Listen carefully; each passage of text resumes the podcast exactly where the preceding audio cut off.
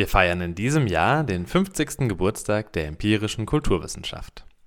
Das nehmen wir zum Anlass, Studierende der letzten fünf Jahrzehnte sprechen zu lassen und von ihnen zu erfahren, wie sie sich an das Studium erinnern und was sie mit dem Fach verbindet. 1971, vor 50 Jahren, gab sich das Fach einen neuen Namen. Das Tübinger Institut verabschiedete sich vom alten Namen Volkskunde und betrieb fortan empirische Kulturwissenschaft, kurz EKW. Mit dem Abschied von der Volkskunde ging auch der Abschied von überkommenen Forschungsansätzen einher. Die Umbenennung stand für eine Neuausrichtung der Disziplin. Seither haben viele Menschen in Tübingen EKW studiert und das Leben am Ludwig-Uhland-Institut, dem LUI, geprägt. In diesem Podcast kommen sie zu Wort. In jeder Folge erzählt eine Person von ihrer Studienzeit und erklärt uns, was das Fach für sie ausmacht. Dabei stehen die persönlichen Eindrücke und Erinnerungen im Mittelpunkt nicht wissenschaftliche Standortbestimmungen. Wie war es in dieser oder in jener Zeit in Tübingen EKW zu studieren? Und wie hat die EKW ihre Alumni seither begleitet? Genau solche Fragen haben wir gestellt und wir haben darauf wirklich tolle Antworten bekommen. Viel Spaß beim Zuhören. Ich bin Frieder, 33 Jahre alt, bin zurzeit noch wissenschaftlicher Volontär am Stadtpalais in Stuttgart und habe hier am Louis studiert von 2010 bis 2018. Habe hier meinen Bachelor gemacht und äh, meinen Master. Also es war natürlich erstmal eine sehr lange Zeit. Acht Jahre, die ich hier war. Davon habe ich dreieinhalb auch hier in, in Tübingen gewohnt. Also während des Masters habe ich hier gewohnt. Im Bachelor bin ich noch von daheim gependelt. Und so im Nachdenken über die Bachelorzeit war auf der einen Seite, also ich habe davor Agrarwissenschaften studiert. Das heißt, es war irgendwie eine, eine Umgewöhnung. Erstmal natürlich ein ganz anderes Studienfach. Dann auch von der Art und Weise, wie Wissenschaft betrieben wurde. Mir ist am Anfang schon ein bisschen schwer gefallen, mich mit den Begriffen, mit der Sprache zurechtzufinden. Ich glaube, so das allgemeine, das ganze Bachelorstudium steht schon auch hinter dem Stand, das Fach zu erarbeiten. Aber ich denke mal, das ist nichts so Besonderes, aber so in der Retrospektive muss ich schon sagen, das halt bei mir noch so ein bisschen nach. Ich habe dann auch angefangen, in einer Band hier zu spielen. Liebe Grüße an die Funky Latinos. Ja, so allgemein sich mit der Uni vertraut machen, sich mit dem Unibetrieb vertraut machen, dann natürlich auch neue Leute kennenlernen. Das war so das Bachelorstudium und wie es in Tübingen war, schön, würde ich sagen. Es war so, wenn man so vom Land kommt wie ich, dann war, ist einem relativ schnell aufgefallen, okay, mit einem Auto in Tübingen ist irgendwie ein bisschen blöd, vor allen Dingen in der Innenstadt etwas schwierig. Ja, so war es damals in, in Tübingen und also allgemein würde ich sagen, für mich war es einfach eine sehr schöne Zeit hier zu studieren. Man hat, ich weiß nicht, äh, nachher nach dem Master und Bachelor, was einem noch irgendwie in besonderer Erinnerung geblieben ist. Wenn ich da etwas ausholen darf, also im Bachelor auf jeden Fall natürlich die Reise nach Wien mit dem Professor Tschofen, wo wir die Wiener Museumslandschaft kennengelernt haben. Dann, dass es damals in Wien so viel Schnee hatte über Nacht, das äh, hat mich auch sehr gefreut. Allgemein so dieses mit Professor Joven und Professor Johler hier im Institut, so eine gewisse Austrophilie. Also dass man irgendwie das Gefühl hat, EKW und Österreich, das hängt irgendwie so ein bisschen miteinander zusammen. Ich habe da noch mal ein bisschen drüber nachgedacht. So eine Begegnung mit dem Herr Johler war zum Beispiel, das war irgendwie, ich glaube, im ersten oder zweiten Semester. Ich weiß nicht, wir hatten unten im Tal Vorlesung bei Professor Maase und dann mussten wir hoch zu Johler in ein Seminar und wir alle kennen Tübingen, wir alle kennen den Berg und ich bin irgendwie kurz zu spät gekommen. Alle waren schon drin, ich bin reingekommen. Dann habe ich erstmal so einen Anpfiff vom Herrn Jonas. Ja, wie ist Ihr Name? Sie sind zu spät. Ich war aber anscheinend, hat man es gesehen, dass ich sehr verschwitzt war. Aber immerhin, sie haben sich angestrengt. Also das war so einer der Sachen, wo ich mich erinnern kann. Und dass ich wusste, okay, Herr Joda, der schaut auf Pünktlichkeit. Und dann im Master bin ich ja, wie gesagt, nach Tübingen gezogen. Ja, wenn du dann mal hier in Tübingen wohnst und studierst, ich hatte ja noch das Glück, in der Altstadt zu wohnen. Also viel Party natürlich. Also unheimlich viel Party. Dann mit den, ich hatte also das Gefühl, im Master, natürlich, da liegt es auch kürzer zurück, hat man mit mehr Leuten, mit denen man auch studiert hat, auch in der Freizeit viel zu tun was natürlich auch an dem Studienprojekt lag, die Geschmackssachen da mit der Schwäb äh, Hochschule für Gestaltung Schwäbisch Gmünd zusammen, das ja dann heute ja auch immer noch drei Semester ging. Das heißt, man war dann auch außerhalb von der Uni schon so eine Clique. Wir sind ja oft nach Ulm gefahren oder oft nach Schwäbisch Gmünd gefahren. Also das war dann schon nochmal mit den Leuten, die man studiert hat, irgendwie nochmal ein ganz anderer Zusammenhalt. Und ja, man hat auch mit den Leuten mehr die Freizeit verbracht. Ich habe dann damals in der Münzgasse 7 gewohnt, da hat man dann auch, ja okay, jetzt machen wir halt noch die eine oder andere Spontanparty, das war dann schon irgendwie noch drin. Und was so in der Masterzeit, glaube ich, auch aufkam, waren die Weihnachtsfeiern mit Herrn Professor Johler und, äh, was heißt mit allen, aber mit der Whisky-Verkostung von Herrn Johler und gegen später dann auch mit der Schnapsverkostung Von Helen, die hier mir gegenüber sitzt, und mir von Schnäpsen, das ist schon irgendwie so auf jeden Fall in Erinnerung geblieben. Und dann natürlich mit dem Ganzen verbunden auch so eine gewisse Unbeschwertheit, das irgendwie schön war und dass ich lange studiert habe im Master. Also das war irgendwie so, ja, der Master war da irgendwie so geprägt schon von, okay, ich bin irgendwie im Studium, hatte dann auch irgendwie so einen, einen Werkstudentenjob im Porsche Museum und habe da irgendwie so gut Geld verdient. Das war irgendwie dann so ein gutes Setting. Okay, studieren, es kommt immer so ein bisschen Geld rein, viel mit Leuten zu tun, viele Partys. Also es hat dann vielleicht auch dazu geführt, dass ich jetzt mit dem Studium nicht so schnell, nicht zu Ende gehen wollte. Aber es war dann, zum Schluss ging es dann schon relativ schnell, aber in der Zeit war der Master einfach äh, eine schöne Zeit. Mit Tübingen an sich. Man hat die Stadt dann einfach nochmal ganz anders kennengelernt, wenn man hier wohnt. Mit den Leuten, die man kennenlernt, Freundschaften, die entstanden sind, war eine schöne Studienzeit und Tübingen an sich so als kleine, heile Welt, wo es halt auch schon mal sein kann, dass wenn man samstags irgendwie durch die Stadt geht, dass man dass dann Leute gegen die Affenversuche protestieren oder dass jeden Donnerstag, ich weiß nicht, ob es immer noch so ist, dass irgendwelche Menschen auf dem Marktplatz ihre Überzeugungen kundtun, wo man dann stehen bleiben kann, wenn man will oder auch nicht. Alles ein gewisser Genuss in diese vielfältige Stadtgesellschaft einzutauchen, ohne dass man sich jetzt bewusst hineingeben muss. Es ist so ein En passant Genuss. Also man lauft so dran vorbei.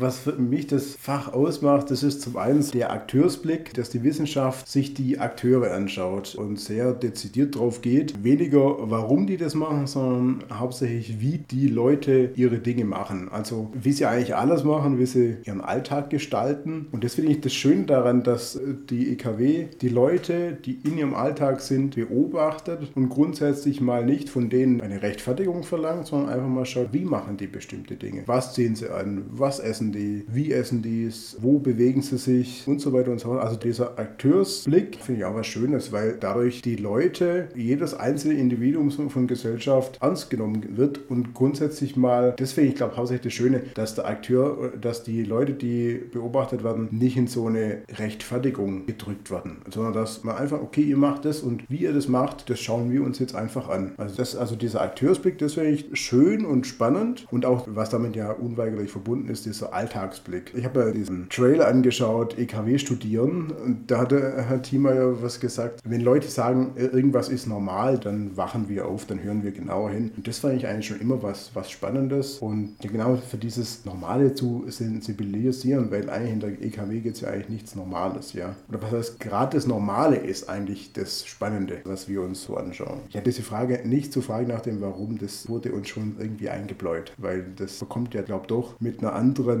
Vorprägung aus dem Alltag selber heraus. Und das irgendwie ein bisschen zu vergessen in der Wissenschaft, finde ich eigentlich das Schöne daran in der Wissenschaft. Ich versuche es an praktischen Beispielen zu erklären. Auch, ich versuche auch dieses Alltägliche irgendwie zu verklären, weil das natürlich oft auf Unverständnis stößt. Ja, wie? Aber mein Alltag, das ist doch gar nichts Besonderes. Und ich erkläre es dann oftmals an ganz praktischen Dingen. Ich habe zum Beispiel meine Bachelorarbeit über die neu aufkommenden Autokennzeichen geschrieben, die man sich, glaube ich, seit 2012, 13 wieder ans Auto hinmachen kann. Also diese Autokennzeichen von den alten Landkreisen. Und darüber habe ich meine Bachelorarbeit geschrieben, wie die Leute das machen, was da so die Motivationen dahinter sind sind. Und dann, wenn ich es an diesem Beispiel klar mache, dann sehen die Leute schon, ah, okay, das ist schon was Wichtiges, mit was sich die EKW beschäftigt. Und der eine oder andere findet dann vielleicht auch schon, fühlt sich so ein bisschen geschmeichelt, weil er dann irgendwie auch so äh, ein Forschungsgegenstand ist. Und das wiederum schmeichelt den Leuten dann schon. Allgemein ist es doch schon manchmal ein bisschen schwierig. Mir ging es dann aber auch ganz oft so, so im Bekanntenkreis, dass es schwierig wird, Wirtschaftswissenschaftlern, Ingenieuren das irgendwie zu erklären. Als ich dann allerdings die Stelle im Porsche Museum hatte, dann hat ein Bekannter zu mir gesagt, ich weiß zwar nicht genau, was du da studierst und ich verstehe es auch nicht ganz klar, äh, ganz genau, aber du hast immerhin zu Porsche geschafft. Also dann wird es irgendwie wieder greifbar. Also über meine Forschung, über meine Forschungen erkläre ich das den Leuten, ob sie es dann verstehen oder nicht, ohne mich groß loben zu wollen, aber manche verstehen es dann schon, dass es irgendwie eine Sinnhaftigkeit dahinter ist. Also es kommt von der Alltagskultur ein bisschen, aber eigentlich das Thema Museum, weil das Thema Museum, wie es in der EKW versteht, also wir schauen uns einmal den Alltag an, aber somit auch die Alltag alltäglichen Dinge und erfahren dann praktisch über die Dinge, was über die entweder gegen, gegenwärtigen Alltage, über die vergangenen Alltage. Das fand ich eigentlich immer schon was sehr Spannendes oder um das Wort eines ehemaligen Kommilitonen zu verwenden, etwas sehr Charmantes. Grüße an Tim an dieser Stelle, dass man sagt, okay, wir gucken, wie sieht denn der materielle, der materielle Niederschlag von Kulturen, von Alltagen, wie sieht der aus und was können wir anhand dessen erzählen. Also einfach gucken, okay, welche Geschichten stecken hinter Dingen. Ich mir immer dieses Wort von Thomas Thiemeyer im Kopf, so kommen sie von den Dingen her. Ich habe das lange nicht verstanden. Oder was heißt, ich habe am Anfang ein bisschen damit gefremdelt, habe aber relativ schnell verstanden, dass man wirklich von den Dingen herkommt, eine Geschichte sich schnell aufbaut. Also was heißt, man muss dann nicht mehr irgendwie groß was erfinden, sondern eine Geschichte wird dann auch gut, weil man hat ja genau dieses Ding und erzählt dann darüber eine Geschichte oder beschreibt auch das Ding nur und dadurch entstehen so einfach ganz schöne Geschichten und schöne Einblicke in Alltag, in Kulturen und so weiter und so fort. Also einmal das Thema Museum und zum anderen das Thema Regionalität. Ich habe es vorher schon erzählt mit meiner Bachelorarbeit. Hat mich deswegen auch interessiert, weil Region, Regionalität für mich am Anfang eher sowas, ja, so was war, das hat so was Magisches. Also, ja, das da bildet sich irgendwie so ein Regionalgeist oder so. Irgendwie fühlen sich die Leute verbunden durch irgendwas. Also habe mich dann mit der Regionalität im Studium beschäftigt und habe herausgefunden, dass auch dieses Gefühl, das ich ja am Anfang selber hatte, schon auch was ist, was aktiv hergestellt hergestellt wird. Also wo man sich vielleicht jetzt nicht mehr so bewusst ist, aber in früheren Zeiten ist nicht irgendwie so das entstanden, okay, wir sind jetzt der und der, sondern es kam von irgendwo, meistens von der Obrigkeit, wurde bestimmt, okay, wir sind jetzt der und der, wir machen das so und so. Und einfach durch die stetige über Jahrzehnte oder Jahrhunderte Einübung bekommt diese Charakteristik, diese Verhaltensweise, diese Tradition den Anschein, als wäre es schon immer da gewesen. Aber dass letzten Endes am Anfang jemand stand, also auch wieder ein Akteur, das äh, hat mich mich an dem Thema Regionalität zu begeistern. Also Museum, Regionalität und allgemein alle Themen, die irgendwie den normalen Alltag so beleuchten. Auch diese Sache natürlich mit Gender Studies und so weiter und so fort, fand ich auch ein hochspannendes Thema in der EKW.